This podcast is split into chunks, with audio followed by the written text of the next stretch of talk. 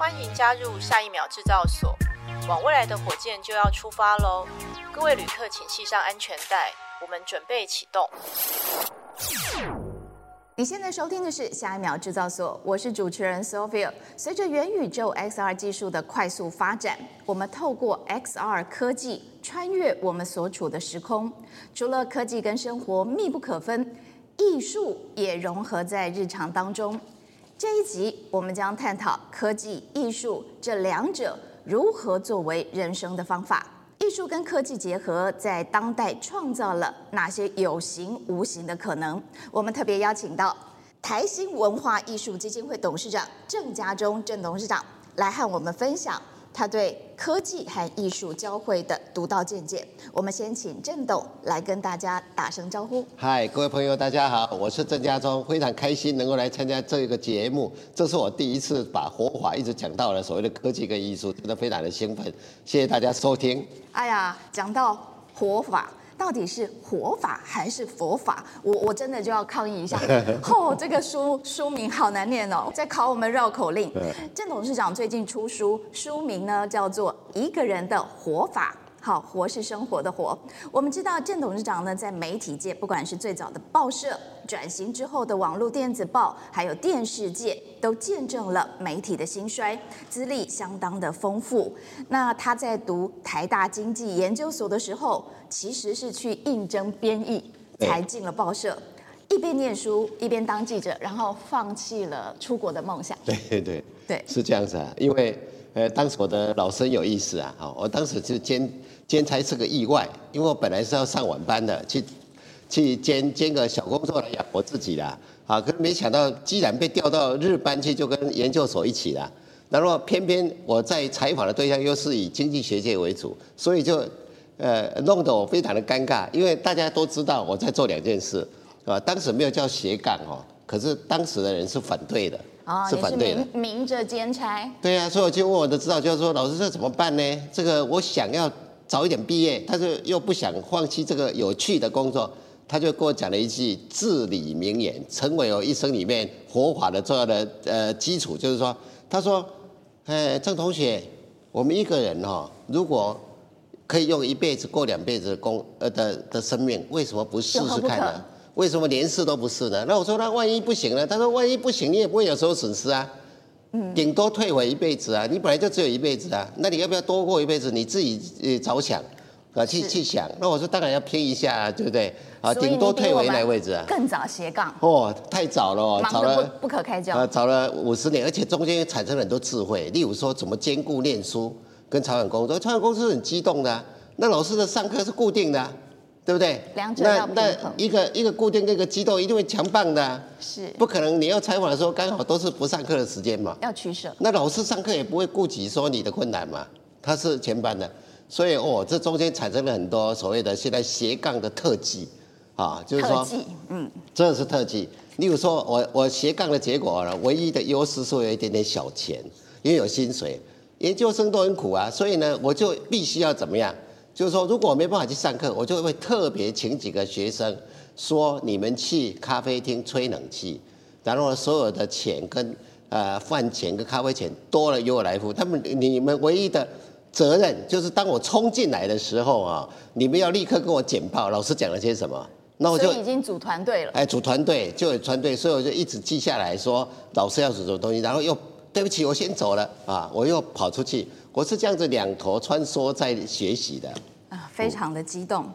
那人生每一次突破哈，都是因为有人喊你。对，哎，这个哲学很特别，在你的人生当中吸引了很多非常关键的赏识你的人，包括呢这个中石创办人余继忠董事长，还有现在啊台新金控吴东亮董事长，以及其实比较大家所不知道的。好，多年蝉联亚洲首富的香港企业家李嘉诚都喊你了，到底是什么样的特质吸引了他们？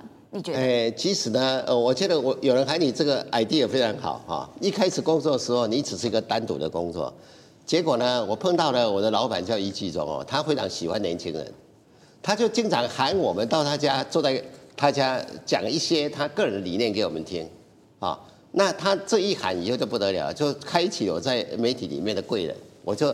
在各个阶段呢，其实伊伊老先生他非常重视年轻的一代，所以经常会找我们谈话。他的所有的谈话都是很有意思的，就是告诉我们如何做一个称职的媒体人呢。哦，他从来不讲工作的要求，他讲理念而已，所以他就变成我的第一个贵人。后来也是因缘际会，因为当时呢，这个李嘉诚要进军台湾市场。啊，那他要进军台湾市场，其实是当当时是网络非常兴盛、开始冒泡的时候啊，所以他想进入台湾市场，所以他想希望买几个媒体，开始他就要买《工商时报》，那我刚好当时就负责《时报》的谈判，所以跟呃李嘉诚的呃一些代表都很熟，我们就在做谈判，结果《工商时报》没有买成，双方有差距，后来他又买了大家所知道的《商业周刊》。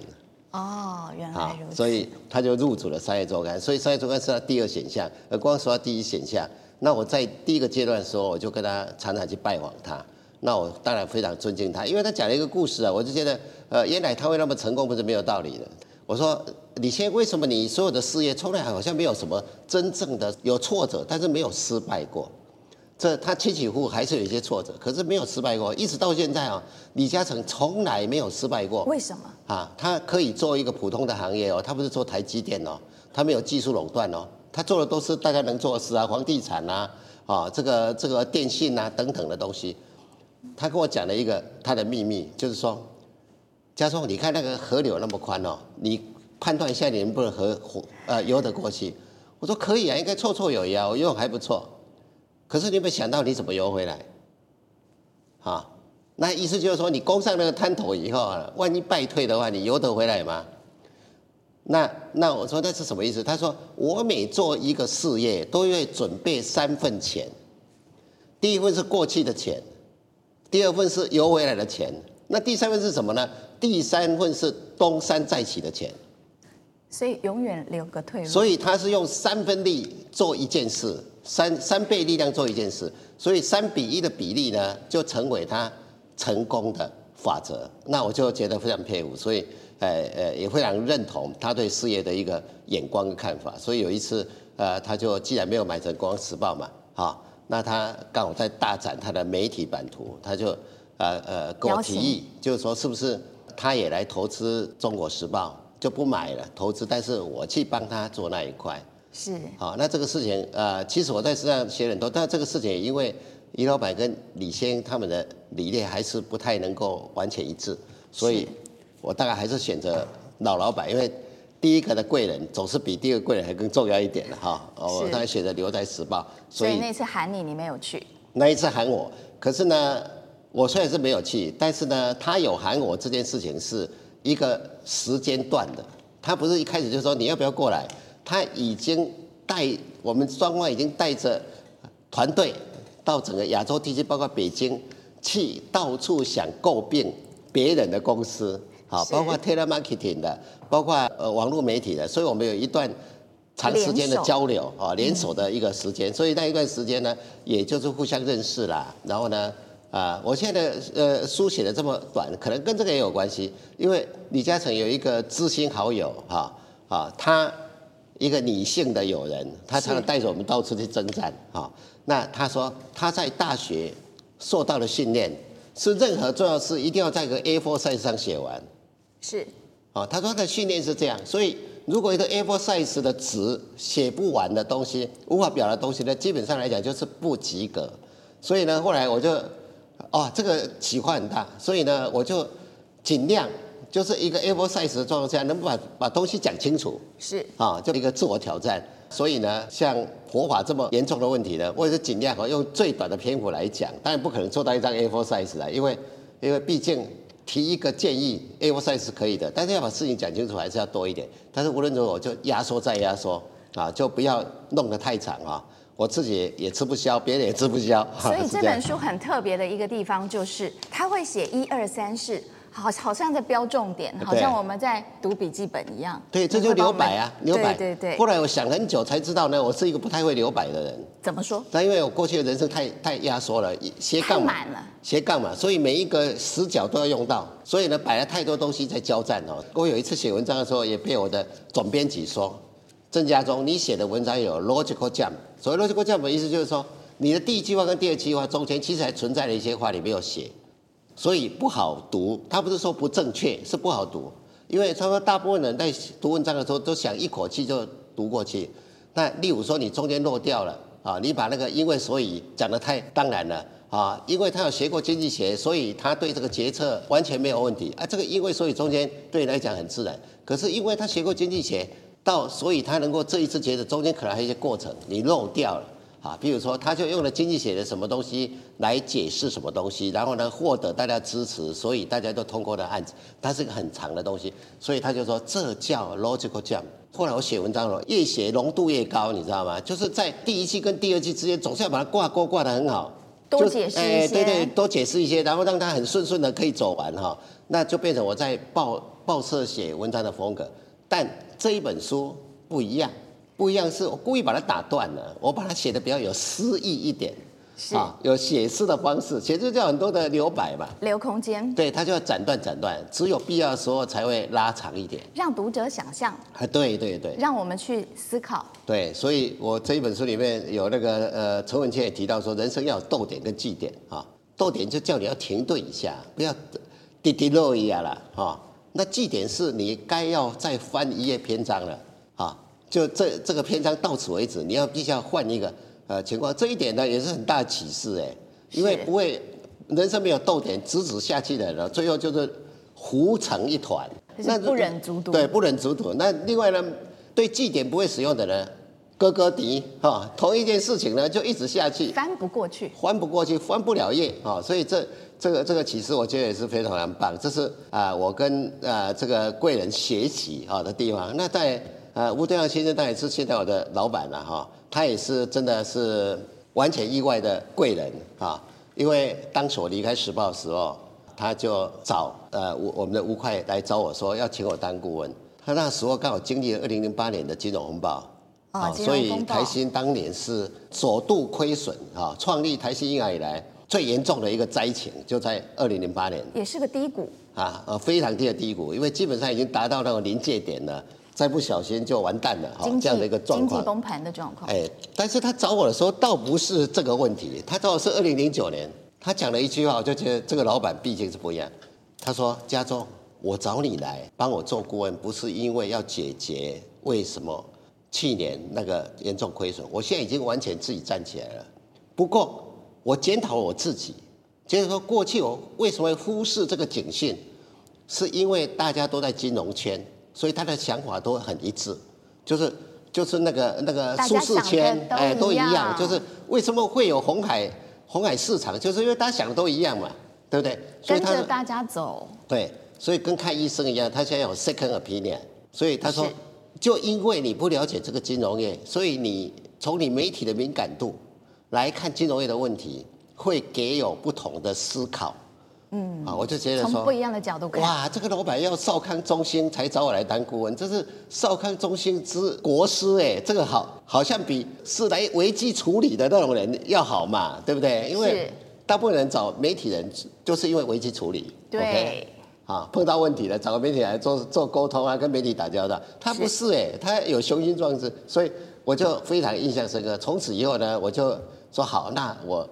我我我就过来，那过来呢？我为什么到台新银行当文化艺术基金的董事长呢？因为当时为了安排我的职位，也是相当的伤脑筋。第一个呢，挂个顾问，好像台新顾问很多哈。后来有在想说找一个子公司来做董事长，那好像子公司都没有像台新那么大，因为台新是银行最大，其他子公司相对上规模比较小。他会觉得说，那个子公司好像也很难跟母公司建言嘛，对不对？啊，因为职职责的关系嘛。更何况我对当董事长实在是没什么兴趣，因为做公司的董事长要负的法律责任也是蛮大了。啊，你也做多了，还做多了，所以后来呃，他做了一个非常特别的动作，让我不得不接受。什么动作？你知道什么动作吗？什么动作？他说想了半天，我把台新银行文化艺术基金会董事长的位置让给你，所以我是从他手上接下接下他的棒子。他说。家中兄，整个台新集团还没有人从我的董事长任内直接接下我的位置的，你是第一个，非常非常的礼遇。哇，那我觉得这样子就无法拒绝啊！他这个人就是有让人无法拒绝的这理由了，哈，这个理由实在是太充分了。但是我跟你想的不一样。对，所以我说好吧，那等你任期满了，我再来接，好，好不好？因为你你董事长都有任期嘛。他说不是不是，你现在就要来接，我自动请辞啊。所以补选董事长是立刻立刻马上，哇，那个诚意又更大了，所以我就。我就还没有准备好，就进了台新银行了，就是这样的。因为我本来还想玩个几个月哈。你本来还想留白啊？对，我想我还有空间，因为好不容易从媒体退下来，应该玩个一年半载啊。对啊，所以我就这样子进了台新银行。所以但是有人喊你，对，他是真的，他的喊法哈，喊到让你啊觉得备受宠爱，备受宠爱啊，这个喊法是不一样的。所以呢，我就进入台，那真的很感谢他，因为这开启了。翻页了，我终于真正翻页了，从媒体翻页了，对，翻到崭新的一页，所以我可以重新开始。另外一个领域，对，是这样子。但也跟你所学有关，经济经济，你学经济，经世济民，哦，哎，经世济民嘛，这个还谈不上，但是呢，帮助艺术家是有的啦，对不对？我们还是要助人呐，啊，现在野心也没那么大了，现在帮助别人也能只能从自己周围的人开始帮起，哈，以前做媒体倒是真的，以前做媒体都想要改变世界嘛。对，对不对？因为帮助自己，帮助我们改变自己，就是我改变自己了以后，看看能不能也改变了别人，哈，是这样子。把方法告诉大家。对，是。那这个跨足到艺术文化圈是另外一个领域，是不是每一个行业都有一些本质上的一些共通点？对啊，一定的啊，因为只要是事业，就是就是造业嘛，哈，事业就是造业。那造业当然造的业里面可能利弊参半，有善业有恶业嘛，哈。那所以，我在这个地方呢，我也是啊，在每一个行业里面，尽量去发挥它的它的善的部分，就是优势的部分，尽量减少它的啊一些呃缺点啊。例如说，做做生意就是要赚钱了，那赚钱呢，前面要摆个什么东西呢？赚钱的话，前面可能摆一个啊良心，摆个关心人啊，摆摆个社会责任。都是可以的，所以呢，我们就在这个呃，这个像金融业就最典型了哈。金融业我常常讲说，它本身是系统化的管理会计，加上一颗关心人的公益心才有办法。为什么呢？金融业很特别啊，它要算得很精，每每个小数点都要算错一个小数点就完蛋了，对不对？对。所以它很精密在做计算，可是呢，偏偏他接受客户时候要有客户满意度。现在讲的。讲的就是所谓的 CSR 里面最重要的消费者的保护、消费者平等，所以你对待客户要充满了人性的温暖。这两个东西要在在金融上其实是蛮矛盾的，就是我有一就有二，对不对？呃，不一定有一就有二，而是有一就没有二，或者有二就没有一，就很有善念的人，他未必算得那么精。那很会算得很精的人，通常来讲呢，比较忽略人的接触、人的感觉。但金融也是服务业。对，肌肉也是会，所以我觉得这是个道场啊，非常好啊。他去修炼一个精密的理性，跟一个热情的感性。所以呢，那我的任务呢，就是在这个呃台新银行这个精密的理性的基础之上呢，建构一个热情的感性。所以也做了一些公益跟艺术的活动。所以我觉得呃呃各行各业都是有发挥的空间。所以朋友才会形容你是一个热情有温度、带着爱走进社会的人。我刚刚充分感受到了，就是。见到你的第一眼就开始照顾别人，每一个都照顾的很到位。哦，这样子吗？是。哇，谢谢你，谢谢你。很 忙很忙，每一个都打点到。其实这是一个老鹰俯视着呃这个角度，就是都要照顾到。对。其实我谈不上照顾了，后来呢，再想想这个问题，就是帮助人还是太骄傲，所以现在要说修正一下。你看到人有需要，你主动愿意付出，其实是我应该做的。是。第二个情况是。啊，以前都都要讲说，我要打造一个企业文化，我要打造一个好环境。这个“打造”啊，这个字太刺眼。你在打造，那别人在干嘛呢？被打造。对，你在你在你在提供一个好的环境，那别人的环境都靠你养的吗？所以后来呢，我我把那个我要怎么样打造都拿掉。我现在只能默默的说啊，我希望成为好环境。是。好，啊，这个这个这个思考不一样以后呢，哎，一下子把自己拿掉以后呢，就觉觉得轻松不不少，不要在那边装模作样装老大了哈，呃，让让大家能够自由发挥比较好。所以现在的话呢，我对员工很谦卑了，对不对？是。因为事实上来讲，他们是环境的重要的主角，不是我可以打造出来的。手牵手一起来了。对，所以呢，事实上要鼓舞他们呢。去找到他们需要的那个好环境，比我去打造一个环境给人家更重要。所以说，企业文化这件事情啊，其实常常是 top down 在讲企业文化。其实你只要从基层让他们发挥他们善的善的一面，企业文化自然就会好。是。那既然台新文化艺术，我们就来请教。郑董事长是不是呢？可以教我们一些方法？因为这本书里面有一个特别的章节，都是在谈方法论。究竟什么是方法论？举个例子好了，哦，我们知道说艺术是社会改革的一个动能，也是方法。但又好比说，旅行是让我们人生版本更新的一个方法。对。还有呢，就是呃，艺术艺术，我们最近很多年轻人都有文化币呀，都会去看展览。有没有方法论可以教我们去看展？要怎么个看展才能够看到心坎里？啊，哇，你这个问题很长很长哈。对啊。现在讲方法论哈，方法论就是常常有人问我说，什么叫方法论？方法论其实是方法的方法，嗯，对不对？是。就是说你做很多事，你都用了一些方法，但是你能不能把它归纳成一个可以普遍应用的方法论？是。啊，这就是要靠自己。提升有意识的去提升，从一个方法到方法论啊，那所以你为什么觉得我写了一个作为方方法论的旅行呢？因为旅行本来也是一种方法而已，对不对？嗯、啊，因为呢，你出去的话总是要设计很多东西才能出去嘛。那你在设计，包括买机票啦、订饭店啦，然后呢导游啦，然后天气啦，然后交通啦，然后住宿，呃，然后呢你的行程的设计，这些都是方法。这个东西很多很专业。最专业当然是旅行社了啊，对不对？但如果你是自助旅行，你也有些专业，你才能设计那个方法。可是当你去进行旅行这件事情的时候呢，为什么它会变成一个方法论呢？为什么？因为你在旅行的过程里面，你所感受到的东西会跟你的生命的内在的某些重要环节结合、连接。这个时候你就会会发现说，啊，原来这件事情呢，我以前没有注意到，我现在呢注意到了以后，它适用于我。其他的事情，嗯，啊，例如对，例如说 buffer 这件事，就是说你在每一个行里面要留多少的 buffer 才够。啊？德国铁路号称是全欧洲最准点的铁路，可是现在罢工频频，对，所以呢，德国铁路给我设计的那个呃这个这个铁路时间班次啊，全部招进去都不准，他从 A 要接到 B。只留二十分钟，这是德国传统铁路规格，就是这样的。反正我不会误点，所以呢，你这班车到 A 点，要跳到 B 班车的话，只要二十分钟。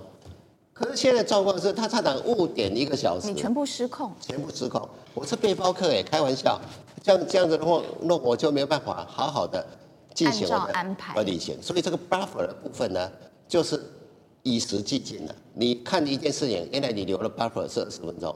可是它的情情况改变了，它的大环境改变了，你的 buffer 可能要一个小时，而且你要备案，万一 in case 误点的话，我要怎么办？怎么办？你要第二步。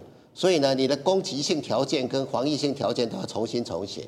所谓攻击性条件，就是说你要达到目标条件；防御性条件是，万一中间出错的话，你如何避免损失为最小？例如说，你很多点接了以后，有饭店，有展场。有一有一些有一些呃，这个 appointment 你全部都要 delay，所以呢，基本上我在中间旅行的时候呢，我就必须要到的那一天绝对不排任何事情，就是直接进饭店。那因为只有进饭店这件事是我的防疫条件，是对不对？因为呢，反正进饭店早跟晚，只要你付了钱，没有人可以把你拿走。所以呢，迟到个两个小时、三个小时，你只要发个 message 给他说我今天会晚到，就 OK 了。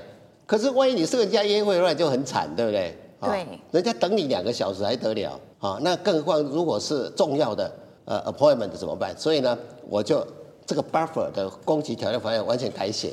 我做完一次自助旅行以后呢，我的方法就升级为方法论了啊！我在各个各个领域里面，我都要去注意到这这个这个问题。这也很像你说有什么打什么。哎，对对对，对对对，所以看手上，所以人都是铺排，人的铺排事情的方式。到不到位的方式，其实跟你的旅行经验会有密切的关系，这是其中一点。旅行实在太有趣了，要讲的话，我们可能要讲很久哈啊，包括一些你看东西的角度，包括一些你在当地对待人的角度，都有很多的有趣的事情。有时间再说。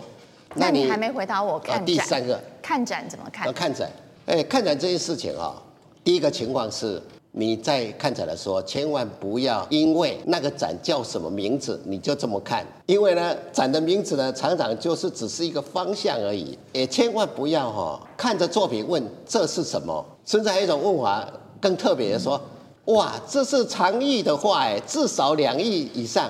他把艺术品看成了商品，他在找商品，是对不对？这两种看法都是不正确的。因为呢，看展跟你收藏是不一样，收藏是。经济学领域有一套收藏的逻辑，所以如果你是抱着去买藏品的关系，你有一套逻辑，这个我们先不谈的。一一般的人啊，去看展，大部分不是这个目的。但是怎么看呢？第一个呢，你要了解艺术品跟你两个的关系。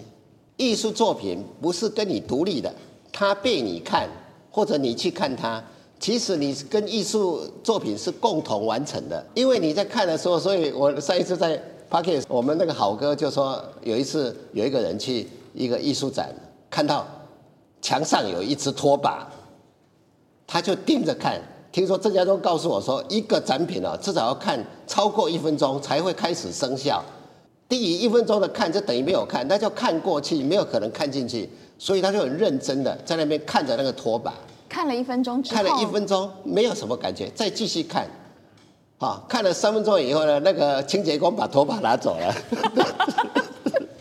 啊，原来啊，那那这样的看有没有意义呢？有没有意义呢？我们再问一个同样问题：他是白看的吗？也不是，他一定有所感悟，对不对？不见得，他一定有所感悟。我们只是不晓得他的感感悟而已。不过呢，我个人呢非常欣赏一个数位艺术家叫林俊廷，他提到就是说。要用建构主义的观点来处理你跟学习的对象的关系。所谓建构主义是说，所有的学习呢，都不是你在学外在的东西，所有的学习都跟你的内在有关。所以你看这本书的时候呢，你可能看到某一段对对你特别有感觉是怎么样？因为它跟你的生命的某一个地方有连结。所以建构主义是重新塑造你的认知结构的过程。所以他对学习这件事情绝对不是。被动收入，这样被动的收进来啊，所以你看到一件事怎么样？而是说你每一个看都是有原因，就是你在跟他对话，对话，然后呢改变你的认知结构。我也是常常被改变呐、像谈到艺术，你讲的第一个问题就是说，艺术怎么看，对不对？我就看过一个印象很深刻，就是说，如果你要一条桥过河，那你会怎么盖？看过很多桥啊，就是高架啊，怎么样啊，直线啊，如果风大，有一点。有一点斜度就这样的，可是为什么要九七桥呢？九七桥在那边弯弯曲曲要干嘛呢？对不对？国平饭店就啊，这样就讲，九七桥的目的不让你快速通过啊，九七桥的目的是要让你慢慢欣赏啊，蜿蜒的，对不对？所以艺术这就是这种艺术，就是看到那个可能性。过河只是目的之一，只是功能之一，但是过河其实有其他的目的。所以呢，如果这个河。这个艺术家觉得很美，他就搞个九曲桥，说不定还有回旋桥，对不对？如果这个地方要高一点看，他搞不会搞一个登高再下来的桥，它不会是个直线的桥。所以呢，实际上呢，艺术是发现你没有发现可能性，各种可能，各种可能。但那个可能在在哪里呢？在你的心中。所以下一次你看展的第一个要件就是说，你不要以为你去看展好吗？是那个展也在看你呀、啊。所以我记得二零一七年。呃，跟我的好朋友李新平跟林淑敏去看那个欧洲四大展的时候，啊，他们两个讲的东西都跟那个展品没有什么关系。他都会，他讲的是什么呢？这个展品跟我有什么关系？跟你有什么关系？跟世界有什么关系？他是朝这个方向去讲，我也是大吃一惊啊！就是说，呃，其实他们不太讲那个产品是谁做的、谁画的、画的好不好。然后呢，这个为什么要画？不是这么简单的。这些东西是供给导向，对不对？那它是。它是需求导向，需求人看展最大的需求就是要改善自己的生生命品质啊，所以后来我就就忽然有点点懂了哈，要怎么看？因为过去来讲，我看东西还是喜欢问说这是什么啊？那是谁画的？然后去翻历史呃艺术史啊，啊读读人家的评论呐，然后去 reference 一下他过去的作品啊，找到一些线索答案来了解那个那个画家他的为什么要创作。我一直在。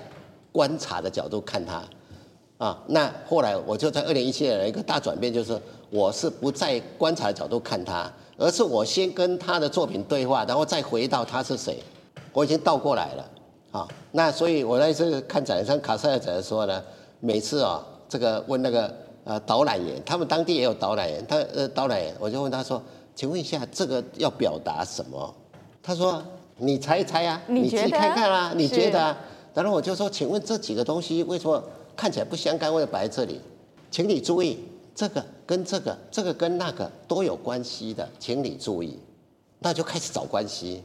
好，再譬如说这个毕卡索画那个什么很大幅的那个呃西班牙战争的画，跟旁边一个烧烧掉的火炬，它烧成火炭的一个作品，跟旁边有一个是呃这个猎人屠杀这个这个牛的作品，到底有什么关系？其实他们可能开始是没关系的，可是经过大家引导以后，我就发现，对于杀戮这件事情，就是人类为什么要杀戮这件事情呢？有了一种不同的感受啊，什么感受？感受就是说，人类的本性里面有一种很强的这个杀戮性啊。看到东西，比如说很多野生动物，它要去杀得到利益。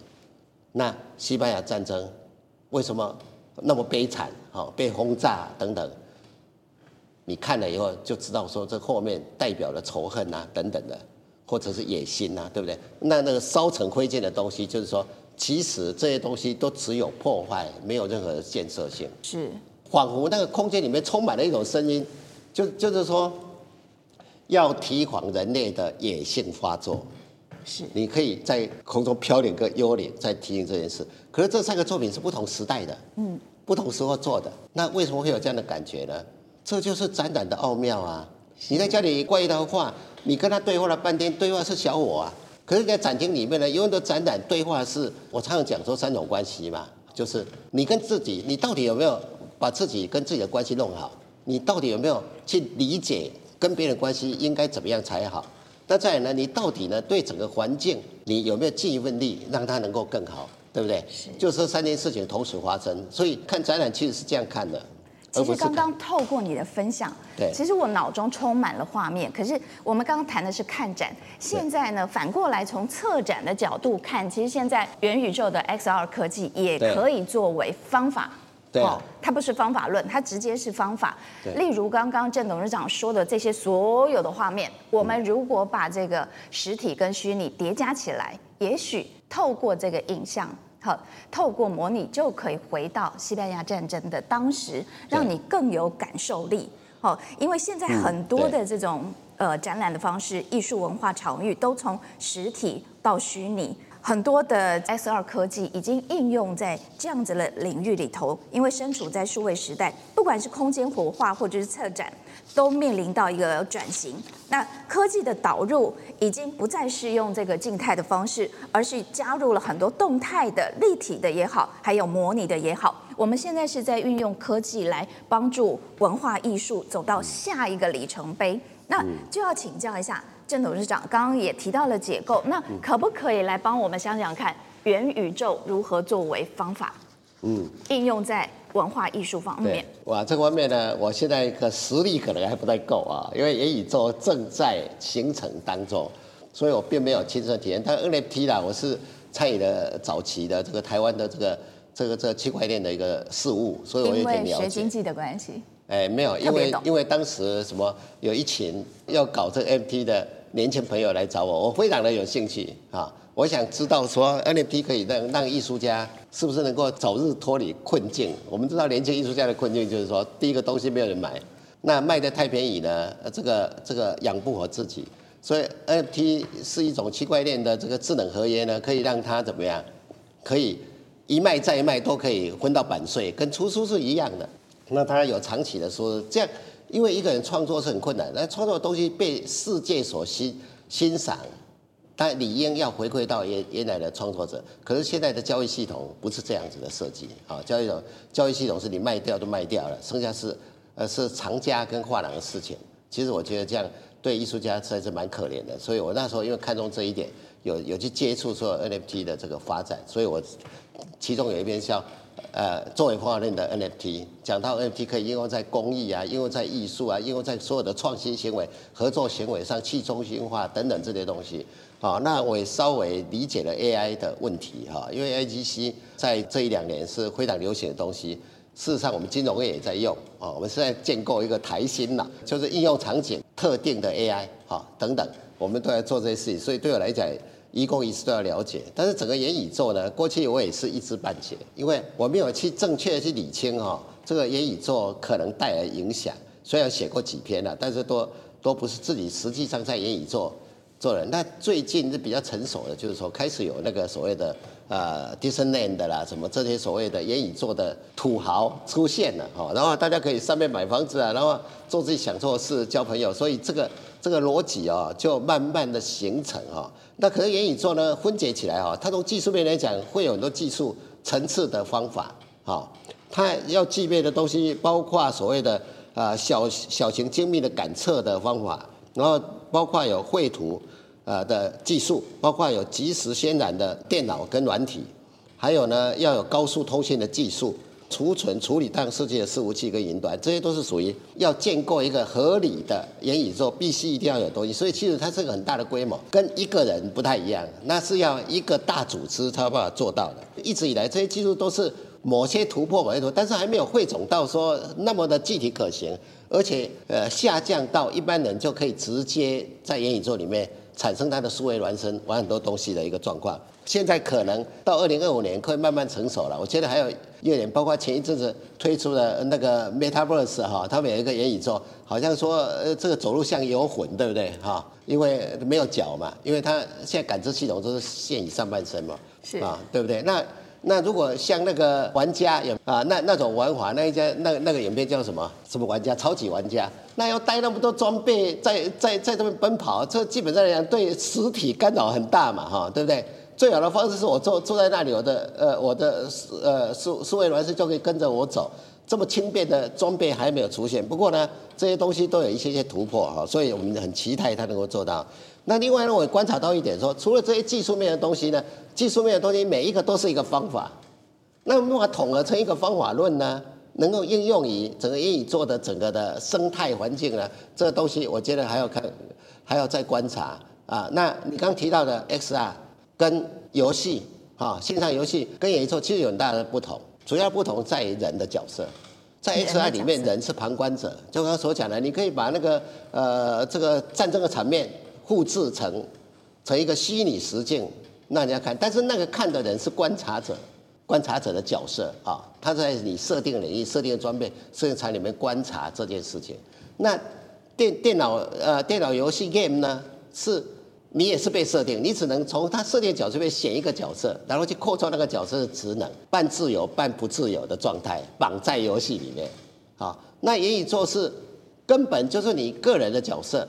对你高兴在里面玩怎么玩？所以要到这个自己可以体验，对自己可以创建，可以体验，自己可以不干，伸手可以做，对不对？可以可以可以可以做，可以退出，也可以叫要求那个人，你那个数位孪生说你去睡觉，对不对？所以它本身自由度是极大的一种状况，而这种状况呢，在过去来讲就是啊很少见，就是说这种完全自由的虚拟世界的这种进行的话，它所需要的。方法论是什么？那从技术角度，它要即时互通啊。如果是不能即时互通，就没有意义了。还要带上很多装备才能够互通。那你只有回到家才能互通了。你不能带着它到马路走啊，对不对？那所以就不自由嘛。那另外第二个功能是，它还要虚实之间有交换能量或者交换物质的可能。那这个部分呢，区块链帮我们解决一部分的问题了，对不对？你知道吗？那个区块链币都可以换成美金嘛，对不对？那有了经济的资源以后呢？这虚拟的东西可以转换成实体的物质，才有可能实现，因为它不能直接转换，啊，它不能说一个手指头把虚拟就变成实体的，不可能，它既要实体去支援虚拟的，才能产生实体的这个效益。所以这这两个基本条件，一个是交换的可能性，物理能量的交换跟信息能量的交换都要同时具备。所以我觉得啊，我要找到这样的一个呃方法论哈啊，是确实是呃相当的。不容易哈，那我个人还是觉得，就是说，呃，在我所写的方法论里面，基本上是人的操作框架这个方法论，以人为本，还是回到人？对，在言语说再怎么厉害，他一定要回到他对人本身到底生命的存在价值有什么贡献这个角度。所以我后来检视了我写的那一章人人的操作者的实相里面，我发现人的系统还是超乎超乎于这个上面的。所以以后的元宇宙事实上是人的子系统，母系统还在人的身上，不会是这个完全颠覆，完全颠覆。这个我觉得是是比较可能的一个状况。啊，至于这个 AI 应用在元宇宙也是一样，AI 呢现在可以处理理性的部分，超过人类。在感性部分呢，因为 transformer 这种技术的产生，它可能也可以赶上，甚至说超越人的感性。不过呢，人里面还有一个很严重的事情是 AI 做不到。我们姑且称为灵性吧，就怎么样？信仰、爱，哈，然后呢，修行，哈，这这些领域呢是有点灵性领域呢。这个 AI AGI 好了，我们讲所谓的大模型 AGI，它可以迁移所有理性感性的知识，跟人类可以。诶，伯仲之间，甚至于超越都有可能哈。很多人悲观论，像霍金就说完蛋了哈，以后 AGI 的时代来临了，啊，人类基本上变成是 AGI 的子系统了。那我我个人看法是说，还不至于在理性感性都输给他，OK 啦，没关系，我们还有灵性嘛，对不对？是。这一部分，呃，然后呢，我人无法取代的。对，事实上来讲，我是认为说，我们人类最厉害是会利用错误嘛。那 AGI 呢是不会利用错误，它只会追求正确。那这是两个完全不同的思考逻辑，就是说人类利用错误来进化这个能力，AGI 是没有的。AGI 会去消除所有错误，回归到他认为的正确。其实这是一个叫做终极悲观论。就如果一切都正确，一切都停留在绝对正确上，那这个演化就停止。那只有不断错误才有演化的空间。所以我们人类还是演化的主宰，没有问题的。这是我对这个。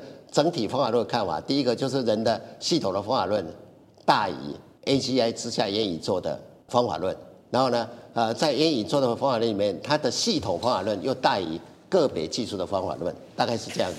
所以回归到本质，就是要对人有帮助。嗯、那您也有刚刚提到过，说思想是一个媒材哈。对。谈到灵魂，最近你看了一个展览，《江贤二沉浸展》，对对对对，是有感。哎，对，就是说，将人的内心能不能用沉浸式来表现哈？即使你是一个旁观者，你看得到江贤二的内心吗？那其实沉浸式的领域，基本上来讲也也是融合很多 S X R 的技巧哈。你可能可以有互动，可以有怎么样？那这一个展览里面就开始解构了哦，就解构一下，就是说，呃，让艺术家能够 open up 他的内在的感觉，然后让让年轻的艺术家来做创作，所以。创作出来的东西呢，基本上讲了两件事，一个是从认知的角度，如何来认知一个艺术家内心的过程，这是第一个角度。那第二个角度是，透过艺术家对于将邪恶的感性层次的理解，如何透过影像、声音来做表达啊？这两件事情都是很有独创性哈，一个是。一一一一个是理性的去了解了他的心灵过程，一个是感性的去感受了他心灵过程里面的所谓的情绪起伏跟波动，最后你可以达到一个说他在关心什么事情，然后呢，你是不是跟他有同理心啊？因为有很多人看那个展看到哭了，而且哭了不止一次啊，每次去都会掉眼泪，那这个这个就很特别，就是说他完全 echo 了一个艺术家。庞大的心灵内在，所以他才会感受到需要感动到要哭。那有些人看看以后觉得还好，就说我终于理解了姜贤二。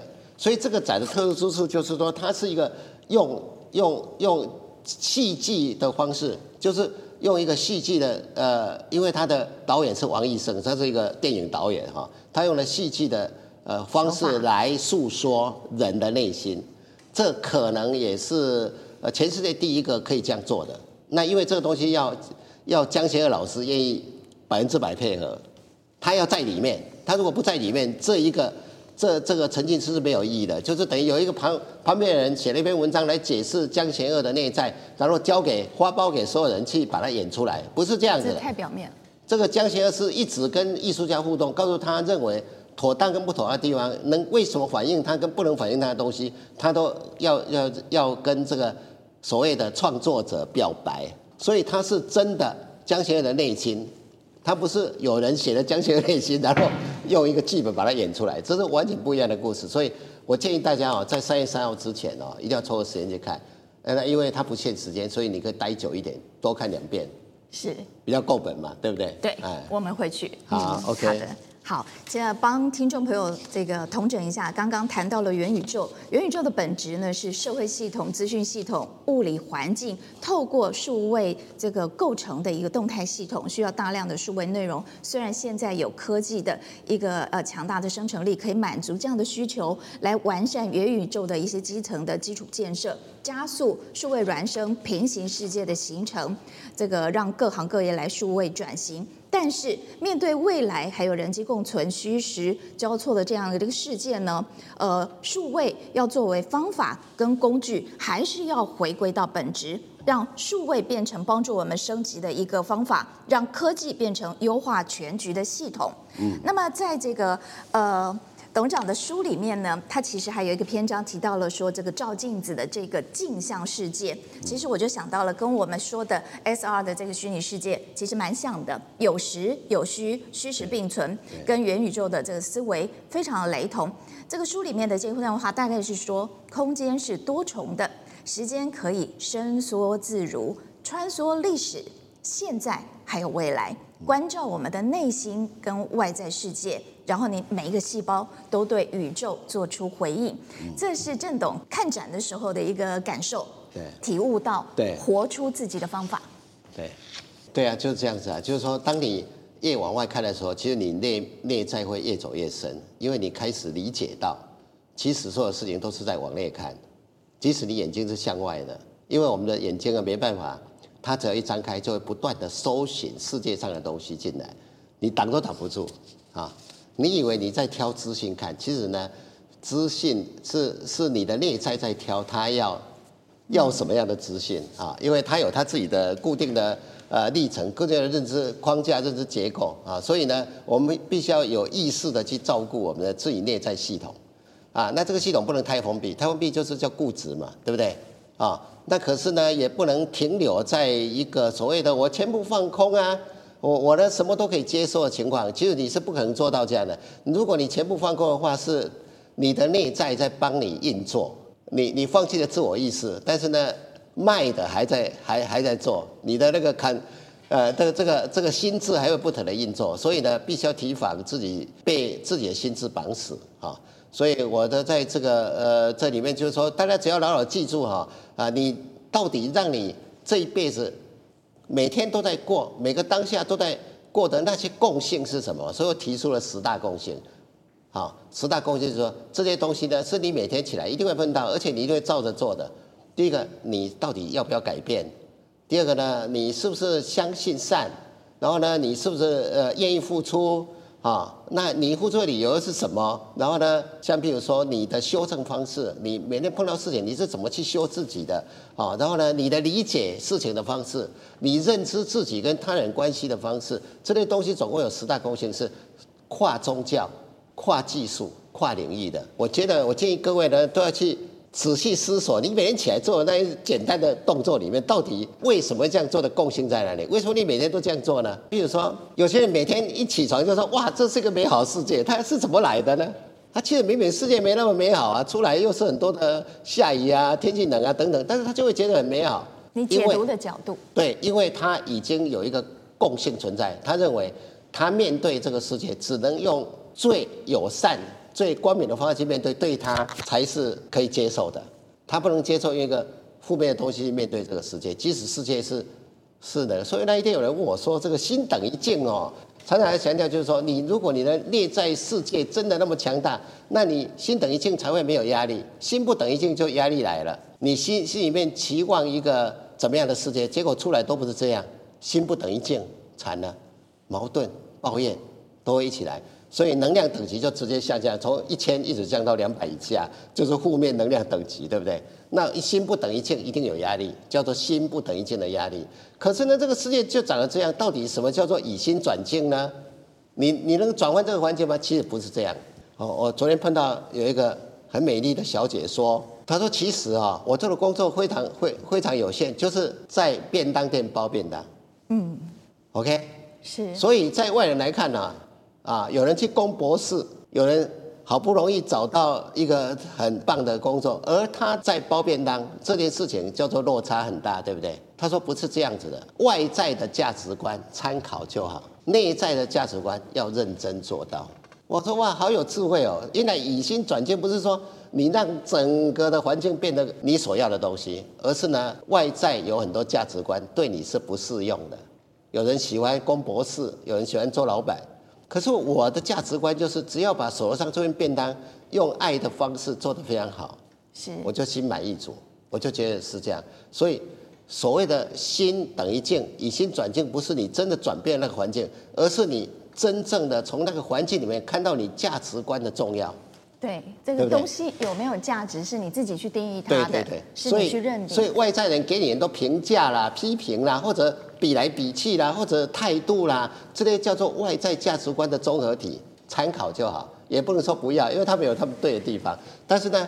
自己内在的价值观呢，要认真做到。是，所以认真做三个字，第一个要认，认什么呢？认得越大越好。你认为所有事情都跟你有关，你就会有创造那么大环可空间的可能。能量。什么叫做真呢？真就是你真的愿意为自己的价值观付出，不是期望别人的掌声。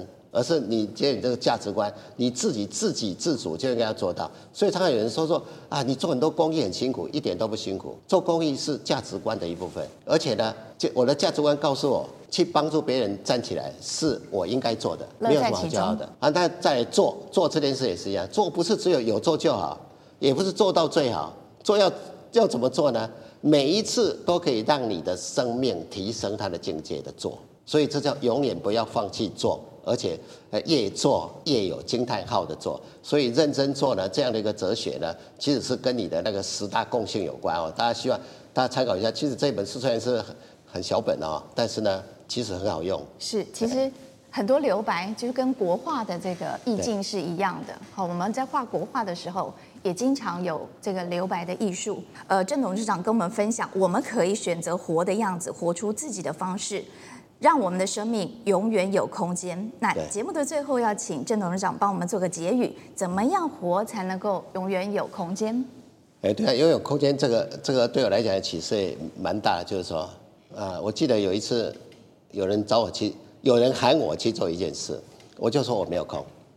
然后他讲了一句话让我跌破眼镜，他说：“就是因为你没有空才才来喊你的。为什么？你有空就不用来了，你没空才来。”这是什么逻辑？这个逻辑就是说，你常常用没空当做理由，不愿意去调整你的空间，所以你没有时间踏出那一步去看到外面的世界。所以他说没空你才来，哦、我赌你没空才来的时候，你一定做了很多调整。哎，真的哎，是不是？所以以后喊喊你的时候，不要跟我讲没空，没空呢，就是因为你没空才才喊你来的。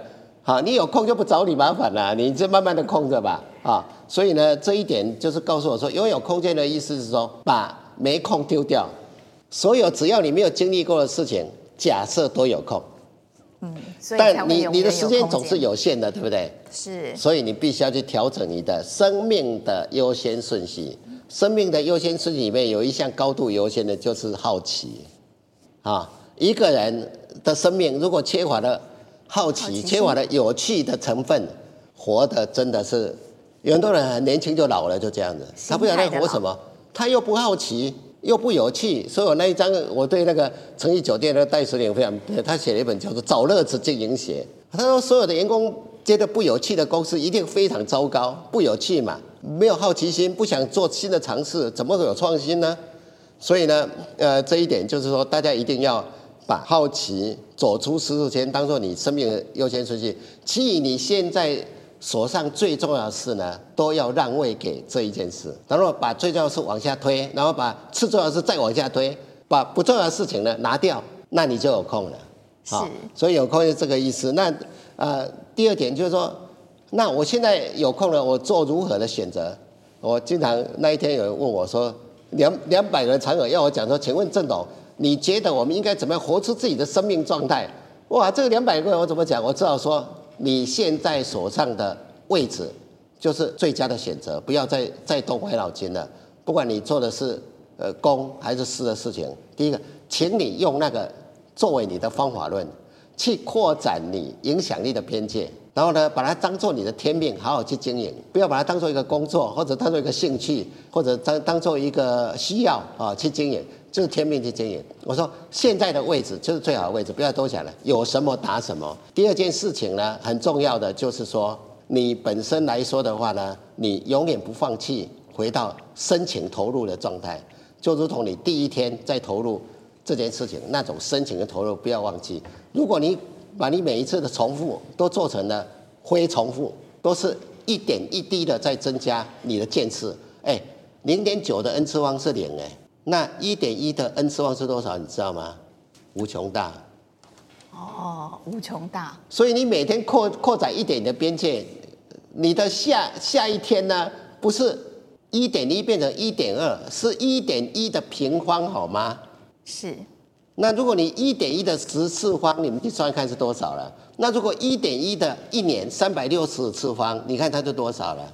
所以这个很惊人，因为人见识的扩大哦，不是加法，人见识的扩大是 n 次方。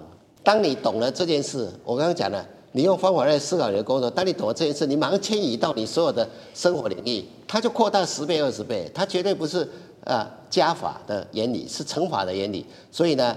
不要忘记，人家说互利互利啊，不是说复致富要靠互利，就是乘法嘛，对不对？同样的，你人生的惊叹号也是靠复利，就是乘法。